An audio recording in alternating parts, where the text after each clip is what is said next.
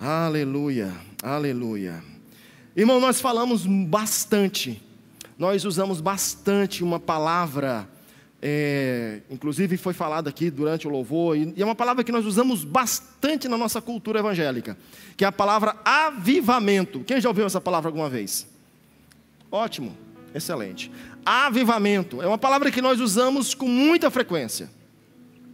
E a bem da verdade, é, avivamento, muitas vezes quando essa palavra é dita, quando essa palavra é mencionada, quando ela é usada, especialmente numa plataforma como essa, geral, em um culto como esse, geralmente, não sempre, mas eu já vi muitas vezes acontecer, essa palavra é usada para gerar uma empolgação na igreja. Irmãos, vai vir um avivamento, vamos experimentar um avivamento. É porque está querendo que haja uma animação maior. Mas entenda, por melhor que seja, nós participarmos de um culto animado e foi muito, muito bom hoje à noite. Nós experimentamos um louvor aqui, assim, extraordinário. A equipe se derramou aqui no louvor e nós sentimos a presença de Deus. Eu, eu senti, mas você sentiu a presença do Senhor hoje aqui? Você sentiu tocado pelo Senhor? Quantos sentiram aqui de verdade? Amém. É isso. Então, é isso. Então, é muito bom. Mas deixa eu lhe dizer algo. Avivamento não tem a ver necessariamente, não é sinônimo de animação. É muito bom participarmos de um culto animado, mas avivamento não é sinônimo de animação. Mas certamente, aonde há avivamento, há animação. Aonde há avivamento, há fervor. Isso é uma realidade. Isso é uma realidade. Mas nós precisamos compreender de fato o que é o avivamento. Por quê? Porque Deus, Ele tem uma expectativa no seu coração de que eu e você vivamos um avivamento. Na realidade, como igreja, irmãos, a igreja de Jesus, ela é fruto de um avivamento. A igreja brasileira, ela é fruto de um avivamento. A igreja do livro de Atos, que nós temos sido tão abençoados nessas semanas anteriores, que o pastor Ricardo tem ministrado semana após semana, nós temos visto o mover de Deus, nós temos visto que esse, essa igreja era uma igreja avivada. Uma igreja extremamente avivada, pessoas extremamente avivadas. Irmãos, eu creio que o Senhor tem um avivamento para nós. Há um avivamento chegando na nossa nação e nessa cidade. Há um avivamento. Sabe? E nós estamos e nós estamos sentindo como que nós estamos experimentando hoje, é como se fosse assim o cheiro das águas. Você vai entender bem o que eu quero dizer. Quando vai chover, que você vê as nuvens e começa a vir aquela chuva, de longe, já você sente antecipadamente o cheiro da, da água. Ainda nem está chovendo, mas você já está sentindo o cheiro dela. É o que nós estamos vivendo hoje. Hoje nós não estamos vivendo ainda um avivamento na sua plenitude como o Senhor quer. Mas nós estamos vivendo sinais daquilo que o Senhor quer fazer. Nos nossos cultos, por exemplo, nós temos visto vários milagres acontecendo de curas, pessoas sendo curadas de N enfermidades e doenças, casamentos sendo restaurados. Nos cultos das quartas de esperança, na quarta-feira, nós temos visto N milagres, pessoas sendo curadas de enfermidades e, e coisas extraordinárias acontecendo. Mas eu quero dizer para você algo. É só o começo do começo daquilo que o Senhor quer fazer. Ah, eu nós poderíamos, amor, ter combinado com aquelas irmãs que estavam de manhã, que pensa nas irmãs animadas, empolgadas, elas ajudam o pregador. Ela é isso mesmo, pastor, glória a Deus, aleluia. Sabe, irmãos, está tá chegando um avivamento. Jesus, ele disse para os discípulos que estavam quando eles estavam chegando a Samaria, Jesus conversa ali com com a mulher, ela, ela tem uma revelação de Jesus, ela tem um encontro pessoal com Jesus, ela é pessoalmente avivada. E agora, Jesus olha para os discípulos e diz: Vocês estão dizendo que daqui a quatro meses haverá um avivamento, haverá uma colheita, melhor dizendo. Jesus diz: Mas eu, porém, vos digo: levantem os olhos e vejam os campos estão brancos para a colheita. Trazendo para a nossa linguagem hoje, Jesus está dizendo: ei, vocês não precisam esperar um tempo propício, o tempo é agora, o momento é este. Chegou o momento de vocês viverem um avivamento. Irmãos, entenda, é muito empolgante, é inspirador nós conhecermos a história dos avivamentos. É extraordinário, é empolgante. Dá vontade de você voltar no tempo e viver aquelas experiências. Porque de todos os avivamentos que já aconteceram no decorrer da história, existem algumas evidências, algumas características que são muito próprias, que são muito comuns, que são recorrentes quando há um avivamento. Primeira característica de um genuíno avivamento, primeira, é que o povo de Deus, os crentes, os cristãos, eles são encharcados de amor. São pessoas que têm uma revelação do amor de Deus. O mundo e o diabo, o inferno pode dizer: "Ei, vocês são rejeitados, vocês não são nada". Mas quando há um avivamento, os crentes têm um entendimento, uma revelação de que são amados do Senhor. Que são amados. São amados somos pecadores, mas somos amados. Ele nos ama incondicionalmente e experimentam e vivem esse amor. E essa evidência os leva a viver a segunda evidência. Por se sentirem amados por Deus, por experimentarem o amor de Deus, passam a expressar o amor, passam a andar em amor, vivem em compaixão, simplesmente não conseguem deixar de amar quem quer que seja. Não conseguem deixar de amar quem quer que seja. Quando experimentamos um avivamento, nós sabemos que somos amados. E nós experimentamos esse amor. E nós expressamos esse amor de maneira prática, através de compaixão. A terceira característica de um avivamento, a terceira evidência, é o arrependimento. Os crentes, a igreja, os cristãos, experimentam um arrependimento profundo, verdadeiro, genuíno. Os cristãos se dispõem a andar em santidade e retidão, em santidade e justiça. Os crentes passam a não mais se contentar, a não mais se conformar com um estilo de vida contrário ao padrão de Deus. Arrependimento. Os cristãos começam a confessar, às vezes até publicamente, os seus pecados e a rejeitá-los. Confessam e deixam. Uma outra característica muito evidente de um avivamento é a ação, a manifestação, o fluir do Espírito Santo de Deus, conforme nós cantamos aqui. O Espírito Santo de Deus passa a ter liberdade para agir na vida da igreja, na vida do crente. Aquilo que Jesus diz passa a ser uma realidade, uma prática. O Espírito Santo de Deus passa a fluir na sua vida, em nossas vidas. A manifestação do Espírito Santo, o poder dele, é uma realidade. A igreja passa a experimentar o significado de ser verdadeiramente uma igreja pentecostal. Escute, nós somos uma igreja pentecostal. A sociologia diz que nós somos uma igreja neopentecostal. Essa é uma categoria da sociologia, respeitamos.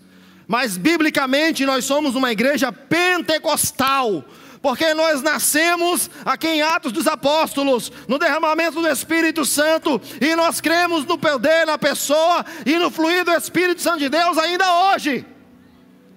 Então nós somos uma igreja pentecostal. Nós cremos no poder e na ação do Espírito Santo.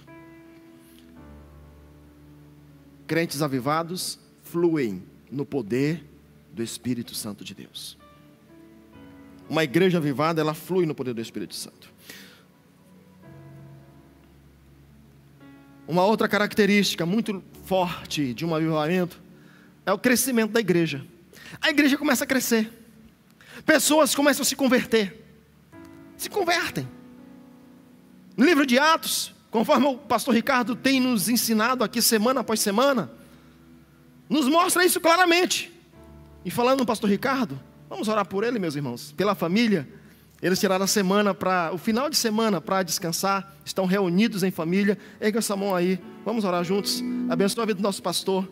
Pai, nós abençoamos o pastor Ricardo nessa hora, pastora Jacilene, toda a família. Senhor, em nome de Jesus, livra eles de todo mal. Sustenta, guarda, esconde aquela família em ti. Nós os abençoamos nessa hora. Restaura, Senhor, o vigor. Remove todo o cansaço. Fortalece as forças. Em nome de Jesus, nós abençoamos nossos pastores em nome de Jesus. Amém? O pastor tem nos ensinado aqui semana após semana sobre essa igreja de Atos. E o que nós vemos em Atos? A igreja, ela era um grupo de 120 pessoas e num dia saltou para mais de 4 mil pessoas. Depois, numa outra pregação, mais 5 mil pessoas. Numa questão de meses, uma igreja nasce com milhares de pessoas. E a Bíblia diz que dia após dia eram acrescentados aqueles que iam sendo salvos. Conversão, salvação. Pessoas se convertem. Salvação. A igreja cresce. Uma outra evidência de um avivamento. Eu gosto demais disso aqui. É a influência dos crentes para a transformação da sociedade. A sociedade simplesmente começa a experimentar o poder do sal da terra e da luz do mundo que são os crentes. Os crentes passam a viver aquilo que Jesus diz. Vocês são o sal da terra, passam a temperar a terra, a influenciar a sociedade. Como? Simples. O adúltero deixa de adulterar, passa a ser fiel. Aquele que era desonesto, mentiroso, trabalha agora com a verdade, é honesto, íntegro. O violento agora é manso. É manso. Há uma mudança radical de valores que repercute no comportamento. E essa transformação em nós influencia a sociedade. E o avivamento acontece.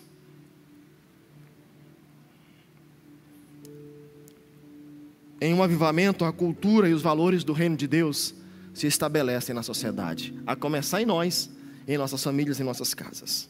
E por fim, mas não menos importante, uma evidência extraordinária de um avivamento é que a igreja os crentes passam a orar de verdade.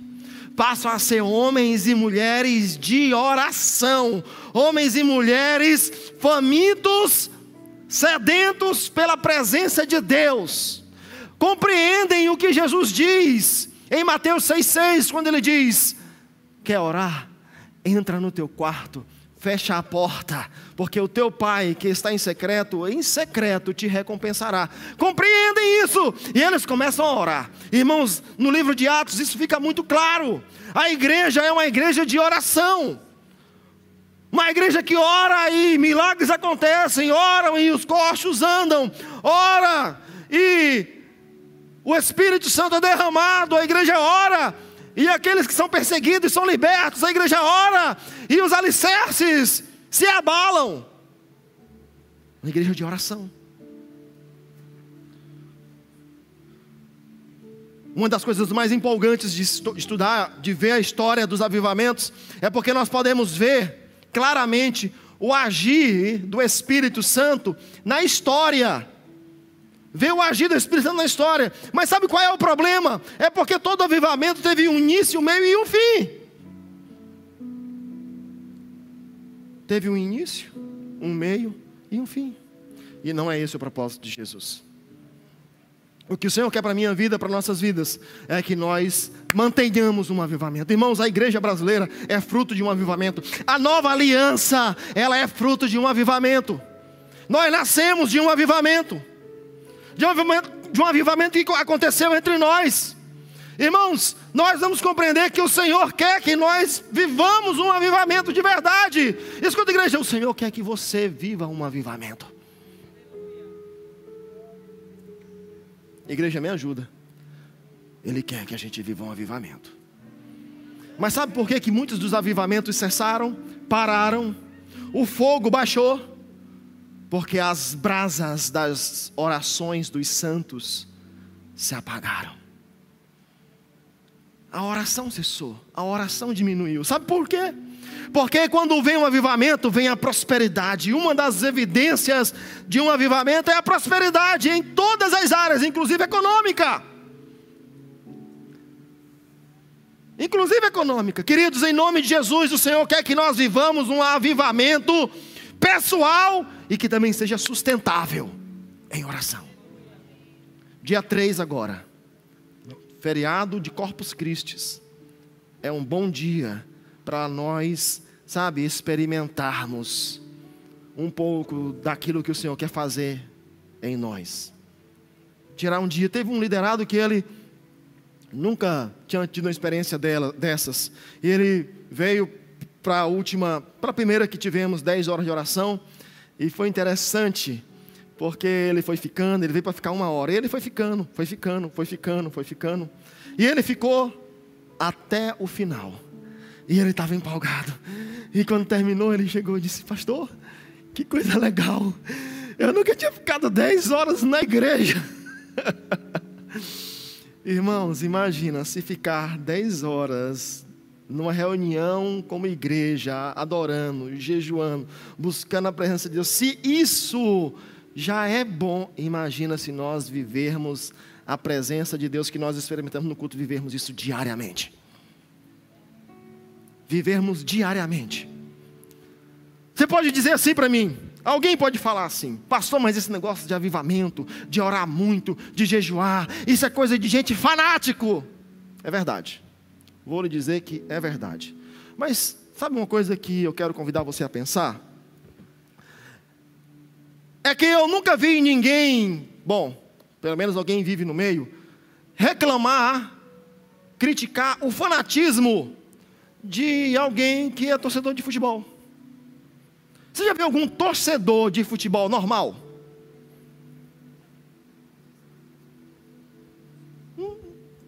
Normal, um torcedor de futebol normal. Não é, é fanático. É fanático. Tem até uma torcida que o nome da torcida é Fanáticos. Aí ter lá o nome do time.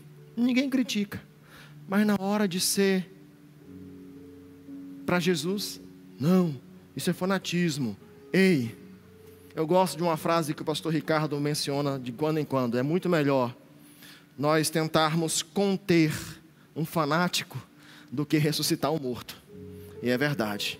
Mas algo que essa palavra, queridos, aqui para mim para você hoje, que nós vamos compreender é que o Senhor não só ele tem, ele deseja que nós vivamos um avivamento, mas o Senhor Jesus, Ele nos diz, Ele nos garante que dentro de cada crente, dentro de cada crente, dentro de cada cristão, cheio do Espírito Santo, há um avivamento esperando para ser manifesto.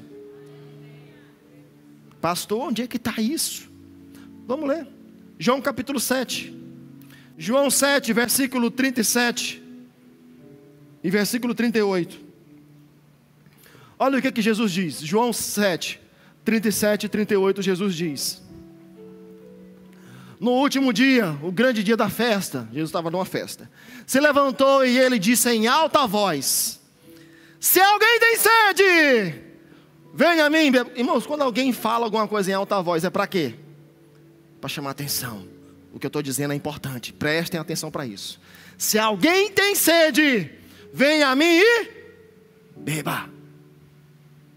Pois quem crê em mim, como diz a Escritura, do seu interior fluirão rios de água, rios de água, rios de água viva.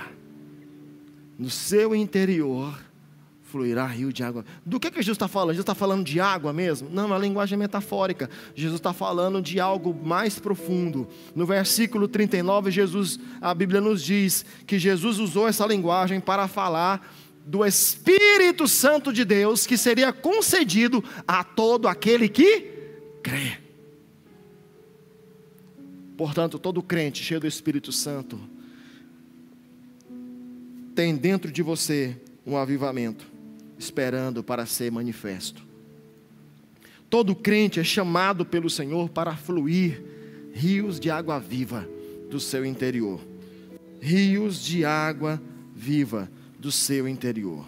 Queridos, nós precisamos realmente assim compreender isso. Eu quero que você olhe comigo então agora aqui para o texto das Escrituras de Apocalipse, capítulo 3.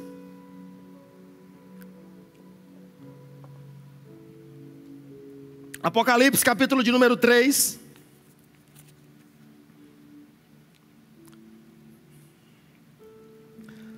O Senhor diz: Ao anjo da igreja em Laodiceia, escreva: Estas coisas diz o Amém, a testemunha fiel e verdadeira, o princípio da criação de Deus. Conheço as obras que você realiza, que você nem é frio nem é quente.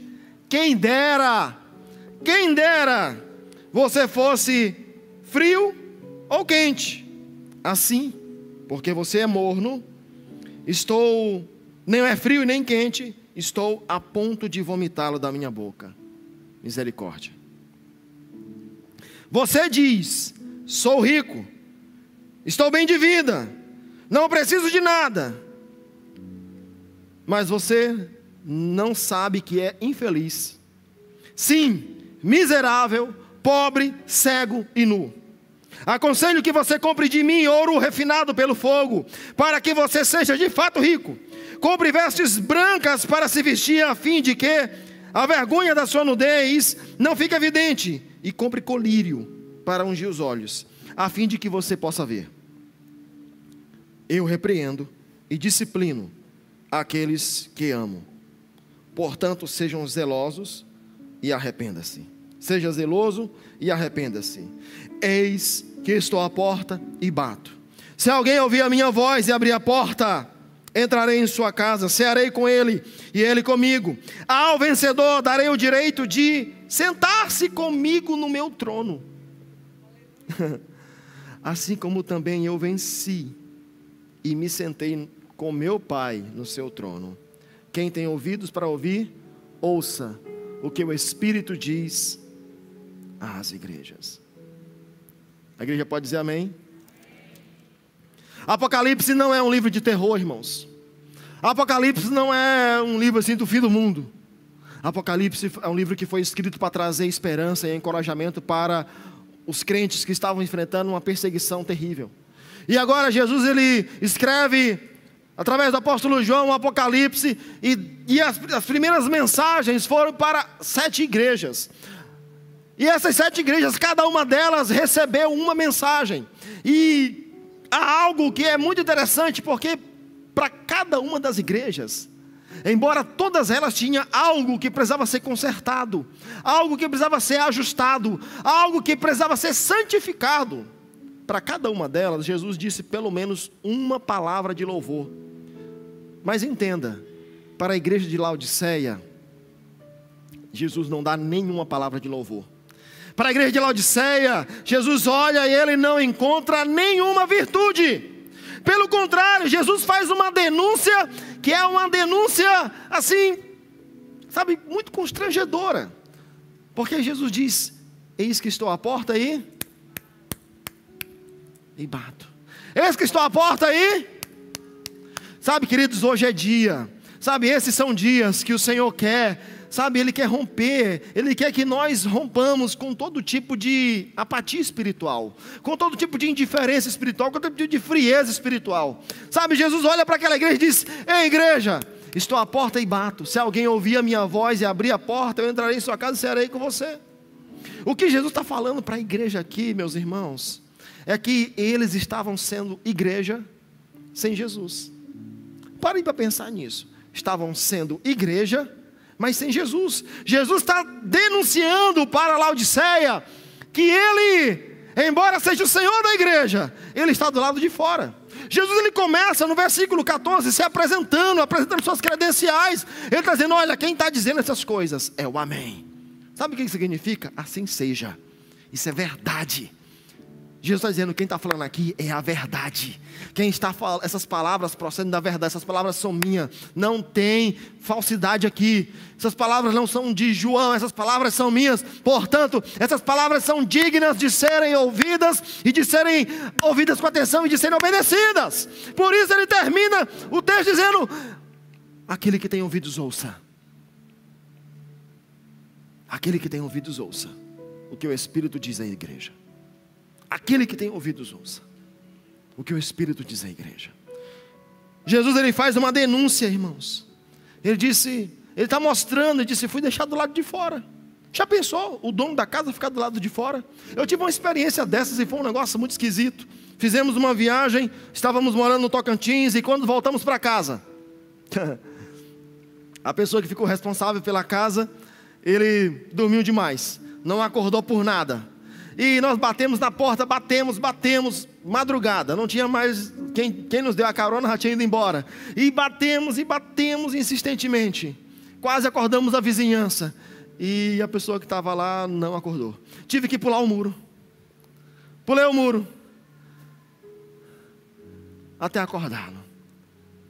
O que Jesus está tá nos falando aqui é que, sabe, tem muita gente, tem muito crente, tem muito cristão. É possível que haja muita igreja aqui esteja vivendo como a igreja de Laodiceia, que está vivendo um cristianismo sem Cristo, que está vivendo igreja sem levar Jesus a sério,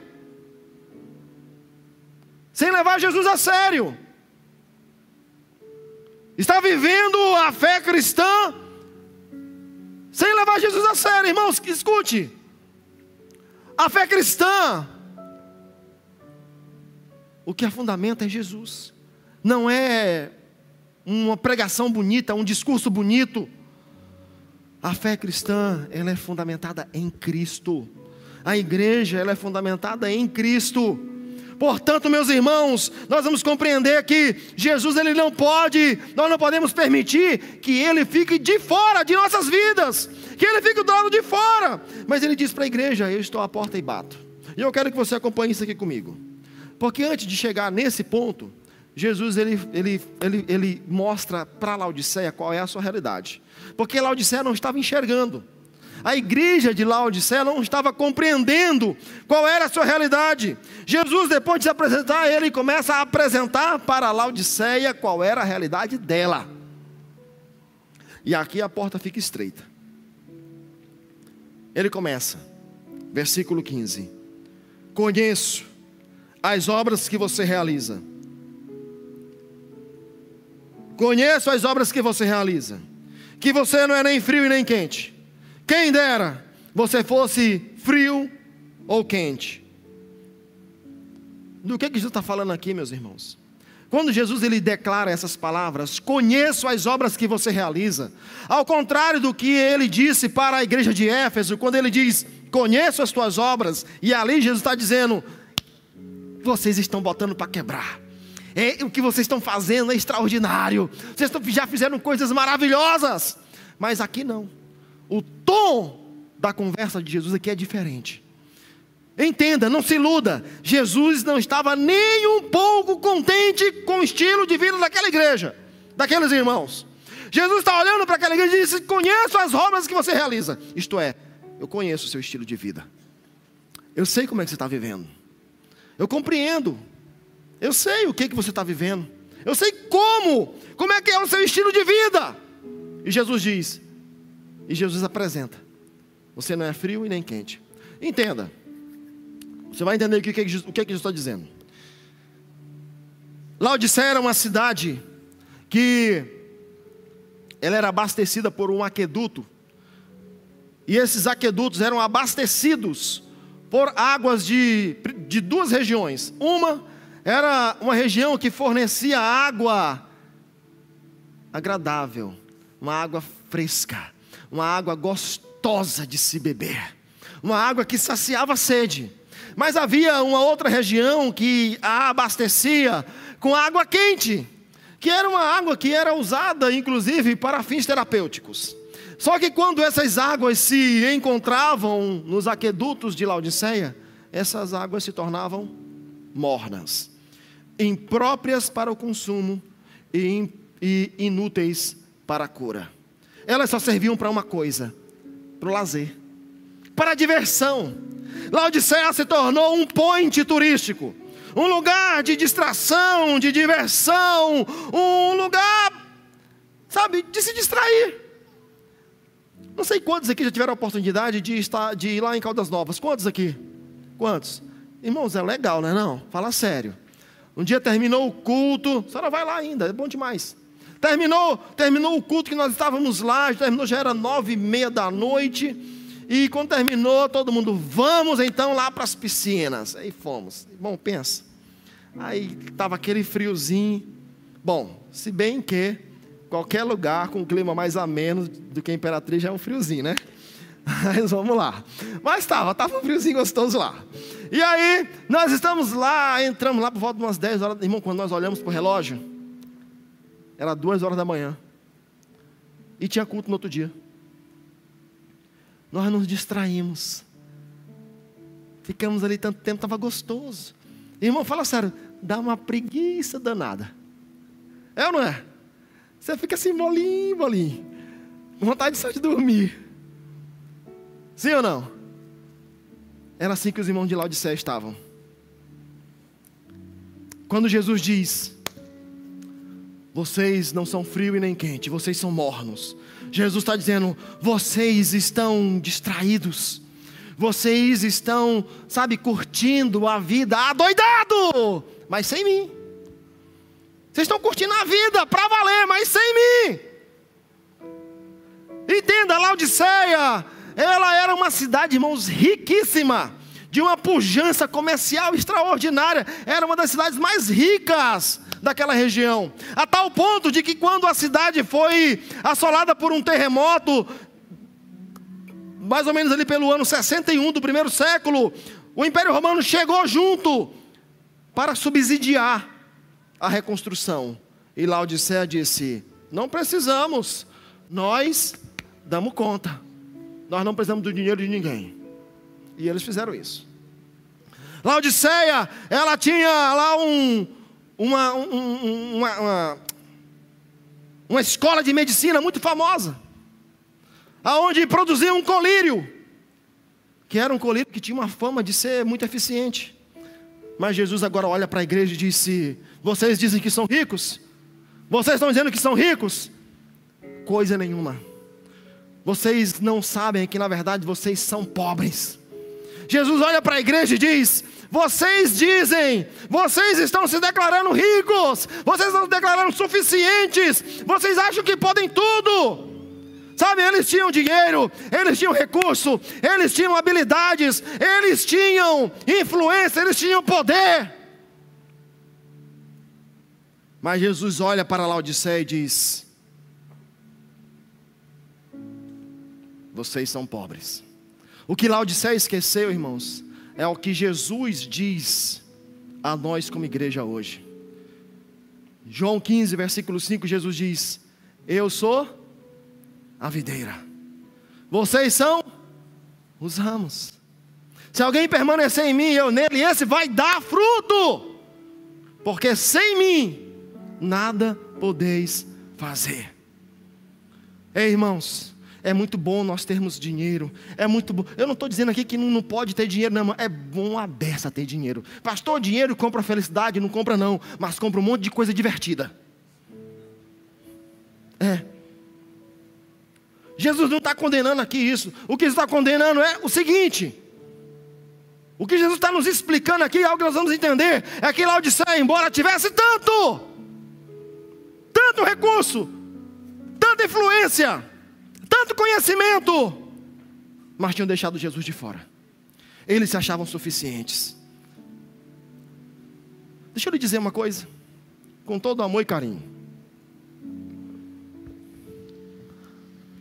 Você não é suficiente. Pastor, não gostei disso que o senhor falou, não. Você não gostou porque você não entendeu. Vou repetir. Você não é suficiente. a mensagem que está sendo pregada hoje em, em todo lugar. É você pode, você é suficiente, uhul! É, tem umas coisas legais lá, mas, mas entenda, querido, em nome de Jesus, preste atenção aqui. Você não é suficiente. Escute, o seu dinheiro sem Jesus não é suficiente o seu conhecimento, a sua graduação acadêmica, o seu mestrado, seu doutorado, seu pós-doutorado, sem Jesus, não é suficiente. A sua habilidade, o seu dom, sem Jesus, não é suficiente. A sua influência social, sua influência digital, sem Jesus, não é suficiente. A nossa suficiência está em Jesus. A nossa suficiência está em Jesus. O que Jesus está falando para a igreja de Laodiceia, está falando para mim e para você hoje, querido. Que a nossa suficiência está nele. Ele olha para a igreja com todo carinho, irmão. Ele olha para mim e para você com todo carinho. E Jesus, ele, ele se apresenta de uma maneira muito legal. Observe que no versículo 14 ele diz: Quem está falando é o Amém. Quem está falando aqui é a fiel testemunha. Quem está falando aqui é digno de ser ouvido. Mas agora observe no versículo.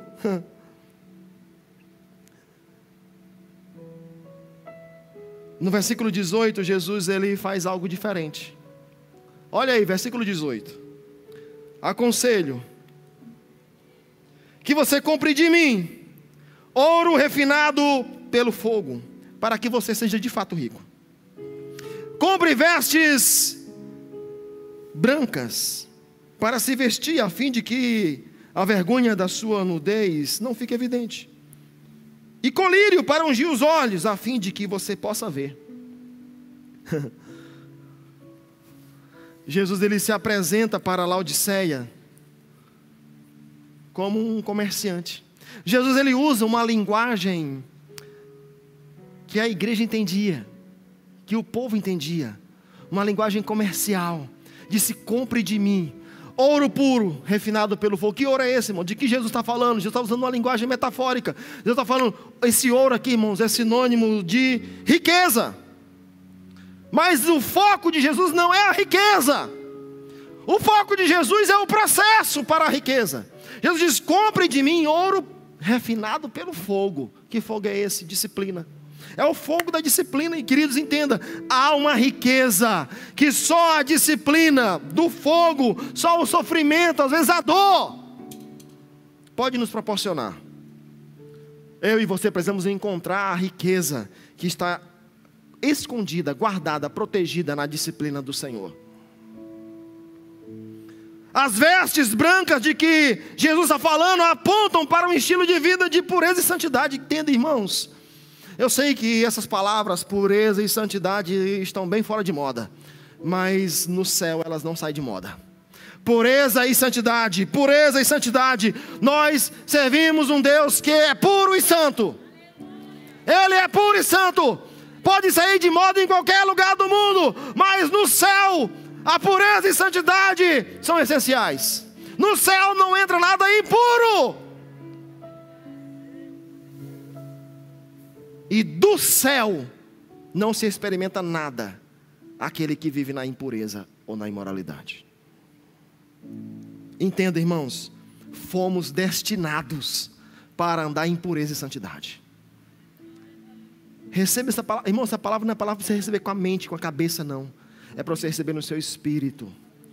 Nós fomos destinados por Deus para andarmos em pureza e santidade. Quem anda em santidade não tem do que se envergonhar, irmãos. Irmãos, quem anda em pureza não vive constrangimentos. Há um fervor espiritual na santidade. A palavra de Deus diz que ninguém sem santidade ninguém verá o Senhor. Ou seja, quem anda em santidade vai ver o Senhor. Vai ver o Senhor. Vai ver o Senhor. Pastor, e esse colírio para os olhos? Jesus está falando de quê? Ele está falando de discernimento. Jesus, esse colírio para ungir os olhos aponta para discernimento, para você andar em discernimento, fala de um estilo de vida com sabedoria. Você para quando você realmente experimenta isso da parte do Senhor. esse avivamento? Você vai começar a tomar atitudes, decisões coerentes com a vontade de Deus. Coerentes com a vontade de Deus. Entenda, irmãos, nós precisamos nós precisamos de um avivamento da parte do Senhor. Nós precisamos de um avivamento da parte do Senhor. O Senhor está apresentando disse: compre de mim. Compre de mim. Compre de mim. E quando ele termina de falar essas palavras amorosas de conselho, Jesus agora chega junto e diz: Ouçam, eu repreendo e disciplino a quem amo. O Senhor Jesus, ele olha para nós como igreja, versículo 19, e ele diz: Eu repreendo e disciplino aqueles que amo. Portanto, seja zeloso e arrependa-se. Irmãos, a disciplina, ela é o caminho mais curto entre o sonho e a realização. A disciplina. E quando se fala de disciplina aqui, irmão, nós precisamos compreender algo muito, mas muito importante. A disciplina, muitas vezes, ela vai infligir em mim uma dor, um sofrimento temporário, para me ajudar a crescer, para que lá na frente eu não tenha um sofrimento e uma dor duradoura. O Senhor deseja, irmãos, que a gente compreenda isso, que a disciplina é uma demonstração de amor. Irmãos, compreenda isso. Eu, eu, eu, gostei muito, eu gosto muito da, de uma palavra de William Barclay, quando ele diz que a maneira mais eficiente de se arruinar, destruir a vida dos filhos é permitindo que eles façam o que quiserem. A mesma verdade se aplica a qualquer pessoa, irmãos. A melhor maneira de alguém ter uma vida arruinada, destruída, é fazer o que quiser, o que der no cabeção, o que der na telha. Nesses 20 anos, pouco mais de 20 anos de ministério pastoral, as pessoas que eu já vi, irmãos, se arrebentarem na vida, foram aquelas que disseram: da minha vida cuido eu, pastor. Eu faço o que eu quero. Eu sou livre. Eu sou livre. Irmãos, quando eu queria, era mais jovem, queria fazer 18 anos. Para quê? Para fazer o que quiser. Eu estou ouvindo aí, eu estou percebendo aí o papo. Isso eu lembrei, daí eu vendo o papo delas ali, eu lembrei. Eu falei, cara, eu queria isso. Ó, quando... Sabe de nada, inocente. Irmãos, por favor, entenda isso que eu vou lhe falar com todo amor e carinho. É uma infantilidade, uma ingenuidade. Alguém assumir uma postura de que eu só faço o que eu quiser. Pois eu vou lhe dizer, se você realmente assumir essa postura de que você só faz o que você quiser, você vai se ferrar na vida. Você vai se dar mal. Você nunca vai prosperar. Você nunca vai agradar o coração de Deus. Você nunca vai ver um avivamento. Por quê? Porque quem só faz o que quer na vida, como é que vai conseguir fazer a vontade de Deus, irmãos? Jesus ele diz assim: Eu não chamo mais vocês de servos, eu chamo vocês de meus amigos. Eu gosto demais dessa palavra de Jesus. João capítulo 15, depois você lê. João 15, Jesus diz: Eu não chamo vocês de servos, eu chamo vocês de meus amigos. E aí Jesus continua dizendo: E os meus amigos são aqueles que fazem o que eu mando. O que eu mando.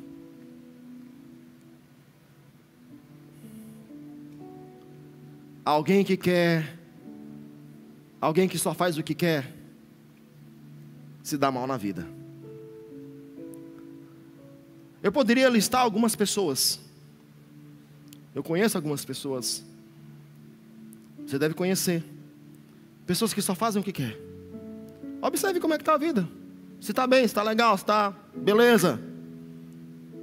Há uma ideologia sendo pregada já há muito tempo, mas hoje tem uma roupagem nova, mais sofisticada. Faça o que você quiser, você é livre. Caia nessa não, irmão, isso é uma ilusão. Isso é uma ilusão. Pastor, esse negócio de pessoas mandar na minha vida, é. Sabe por que, que eu estou pregando aqui para você hoje? Não é porque eu quero, não, é porque o pastor Ricardo disse, pastor, próximo domingo você prega. Eu disse amém, pastor. Mas eu gosto também, eu acho mal barato. Fui chamado para isso, nasci para isso aqui. Mas eu estou aqui não é porque eu quero, não. É porque o Senhor me chamou para isso. Eu estou aqui porque eu estou obedecendo um chamado. Conheço pessoas que, ainda muito jovens, agora, estão prosperando financeiramente, estão galgando, sabe, posições altas. Mas não é porque está fazendo o que quer. Não está fazendo o que quer. Está fazendo o que tem que ser feito agora. E para isso, está ouvindo os pais, está obedecendo os seus pais, está obedecendo os seus pastores, está ouvindo o conselho, está buscando orientação. Ei, querido, você quer viver um avivamento na sua vida? Pare de fazer o que você quer. Sacrifique no altar do Senhor a sua vontade. Jesus diz que, pra, ele diz assim: a minha comida é fazer a vontade do meu Pai. A minha comida é fazer a vontade do meu Pai. A minha comida é fazer a vontade do meu Pai. A minha satisfação é fazer a vontade do meu Pai. Ah, irmãos. O Senhor tem um avivamento para nós. Jesus ele olha para a igreja e diz: Esse que estou à porta aí, bato. Nós sempre ouvimos dizer que esse versículo era só para não crente, mas esse versículo aqui é para mim e é para você. Jesus está dizendo: Eu quero fazer parte da sua vida. Não, não, não queira viver um cristianismo sem mim, porque isso não existe. Não existe. E aí Jesus agora passa para o versículo 21, que é algo extraordinário, irmão, isso. Porque Jesus no versículo 21 ele diz: Ao vencedor. Ao vencedor eu gosto desse negócio, irmão. Eu acho mal barato isso. Bota aí, filho, versículo 21. Ao vencedor, Jesus diz: Darei o direito de sentar-se comigo no meu trono. Ó, irmão, pensa nisso. Sentar com Jesus no trono. Aí ele completa: Assim como eu venci e sentei no trono com meu Pai. Aí você pergunta, pastor, quem é o vencedor? Vou lhe dizer: o vencedor não é o mais forte, não. O vencedor não é o mais rápido. O vencedor não é o mais inteligente, o mais esperto. Não. O vencedor não é o mais rico. Versículo 20. O vencedor é aquele que ouve e abre a porta para ele entrar. Esse é o vencedor. Esse é o vencedor. Como diz a canção, eu ouço o Senhor bater na porta. Eu ouço ele bater na porta. Tem um homem na Bíblia que nos ensina demais a como viver isso na prática. E eu quero apresentar para você quatro passos quatro princípios bem práticos de como nós vivemos esse avivamento pessoal. Quatro. Já são quase nove e meia. Se você precisar sair, eu vou compreender. Fica tranquilo. Mas eu quero, eu não posso deixar de falar isso para você hoje. Como é que a gente pode viver o avivamento pessoal? Zaqueu nos ensina. Zaqueu, ele ouviu falar que Jesus ia passar na sua cidade. Que estava passando na cidade. E Zaqueu, irmãos, ele era um homem rico. Ele era um homem religioso. Zaqueu, ele era um judeu, portanto, como judeu, ele fazia parte do povo de Deus, do povo da aliança. Zaqueu, ele era um homem que, um funcionário público, ele prestava serviço para o Império Romano, ele era um publicano. Isso significa que ele era um cobrador de impostos, mas ele não era um cobrador de impostos qualquer, ele era o líder, o chefe maior dos cobradores de impostos. Portanto, a Bíblia nos diz que os publicanos, eles tinham uma fama de. E faziam mesmo, eles agiam com desonestidade. Eles extorquiam o povo. E por isso eles eram malquistos, eles eram considerados como traidores dos judeus, do seu povo. Mas agora, esse homem, que além de tudo isso, ele também ele era baixinho. Ele era pequenininho. Mas Zaqueu ele ouviu falar que Jesus está passando por sua cidade. E ele, Zaqueu tomou uma decisão. Ele disse: Eu preciso ver Jesus. E quando ele vai lá, a multidão está em volta, ele pequenininho, ele não conseguiu ver. Mas Zaqueu ele pensou rápido e disse: Jesus vai passar por aquela rua. E lá tem um sicômoro, lá tem uma árvore grande. Isaqueu então corre para lá, Zaqueu sobe naquela árvore, Isaqueu espera Jesus ali. Irmãos, e o que nós aprendemos com essa atitude de Zaqueu? Nós aprendemos, irmãos, que para experimentarmos um avivamento em nossas vidas, nós precisamos aprender, nós vamos nos dispor, é a palavra, nos dispor a buscar a Jesus com intensidade. Mas é buscar Jesus para valer, irmãos. Escute, e quando fala buscar Jesus aqui, significa orarmos como nós nunca oramos antes na vida. Irmãos, eu já ouvi, já fui ensinado, já me disseram isso. Olha, se você orar, comece a orar, ore pelo menos 15 minutos por dia. Irmão, deixa eu lhe dizer, por favor. Isso não é verdade. É impossível alguém um crente, um cristão, ser fervoroso, ser cheio do Espírito Santo, ser alguém que nutrido de fé, com 15 minutos de oração por dia. Seria o mesmo que você se nutrir de uma refeição apenas por dia. Aí você escolhe café da manhã, almoço ou janta. Buscar o Senhor com intensidade significa você realmente fazer um esforço para você orar para Jesus para valer. Orar para valer. Você jejuar. Praticamente, pastor, esse negócio de jejum não é muito religioso isso? Isso faz parte da religião de Jesus. Jesus jejuou. Pastor, mas eu sinto mal, eu sinto um chilique, eu sinto um negócio. Você vai sentir o poder de Deus quando você jejuar, quando você orar, quando você buscar Jesus com intenção, você vai experimentar é o poder de Deus na sua vida. Você vai ver coisas extraordinárias acontecendo. Alguns dias atrás alguém me procurou e disse, me apresentando uma série de problemas, e a palavra da pessoa foi assim: Pastor, eu não sei mais o que fazer. Eu não sei mais o que fazer, o que, que eu faço? Ele disse: Você já jejuou por isso? Ele disse: Ainda não. Disse, pô, então vamos começar um jejum. Eu vou estar contigo nessa. E agora, pouco tempo atrás, ele chegou, compartilhou conosco o mover que Deus operou a partir daquele momento, irmãos. Zaqueu, ele decidiu buscar Jesus com intensidade, sem reservas. Zaqueu não só isso, quando Jesus chega até ele, e Zaqueu ouve a voz de Jesus dizendo: Zaqueu, desce depressa, eu quero ficar na sua casa hoje. Zaqueu decide obedecer. Ele ouviu e obedeceu imediatamente, sem hesitação. Você quer um avivamento? Aliás, eu vou lhe convidar, vamos viver um avivamento? Irmãos, pois então vamos obedecer a Jesus, vamos obedecer a Ele mas vamos obedecer para valer. Não vamos ser apenas ouvintes, vamos obedecer a Jesus para valer. Vamos obedecer sem, sem hesitação. Não vamos ficar escolhendo qual é a parte que nós vamos obedecer. Vamos obedecer integralmente. Porque a obediência que não é integral é desobediência.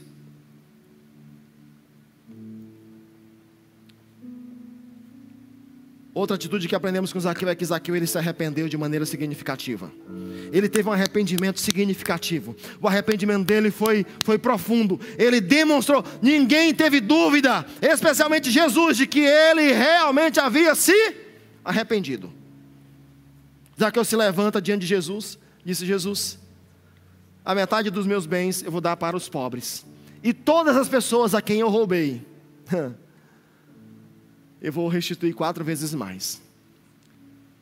Sabe como se chama isso? Arrependimento. Arrependimento. Arrependimento. É uma mudança de atitude, uma decisão de mudar. Zaqueu, ele não só buscou a Jesus com intensidade, não só mediu esforço, Zaqueu, Zaqueu obedeceu, mas Zaqueu também se arrependeu. E o resultado óbvio na vida de Zaqueu foi avivamento, irmãos. Depois de tudo isso, Jesus olha para Zaqueu e diz: Hoje houve salvação nessa casa. Hoje houve salvação. Hoje o avivamento chegou aqui. Ah, irmãos, eu creio que esse é um tempo de avivamento. Eu creio que esse é um tempo. Jesus disse: Aquele que crê em mim, do seu interior vai fluir um rio de água viva. Aleluia. Senhor, aviva-nos. Clame a isso, Pri. Clame isso a Jesus. Peça isso a Ele, diga: Jesus, aviva-me. Peça isso para Jesus nessa hora: Jesus, aviva-me. Aviva-me, Jesus. Jesus diz: Eis que estou à porta e bato, filho. Se você abrir a porta, eu entrarei. Aviva, aviva-nos. Clame por um avivamento da parte do Senhor. Clame por um avivamento da parte do Senhor. Não confie na sua força. Não confie no seu recurso. Não confie no que você tem. Não confie no seu tempo de vida cristã. Não confie em nada disso. Peça para o Senhor: Senhor, aviva-me. Senhor, aviva-me. Senhor, aviva-me. Senhor, aviva-me.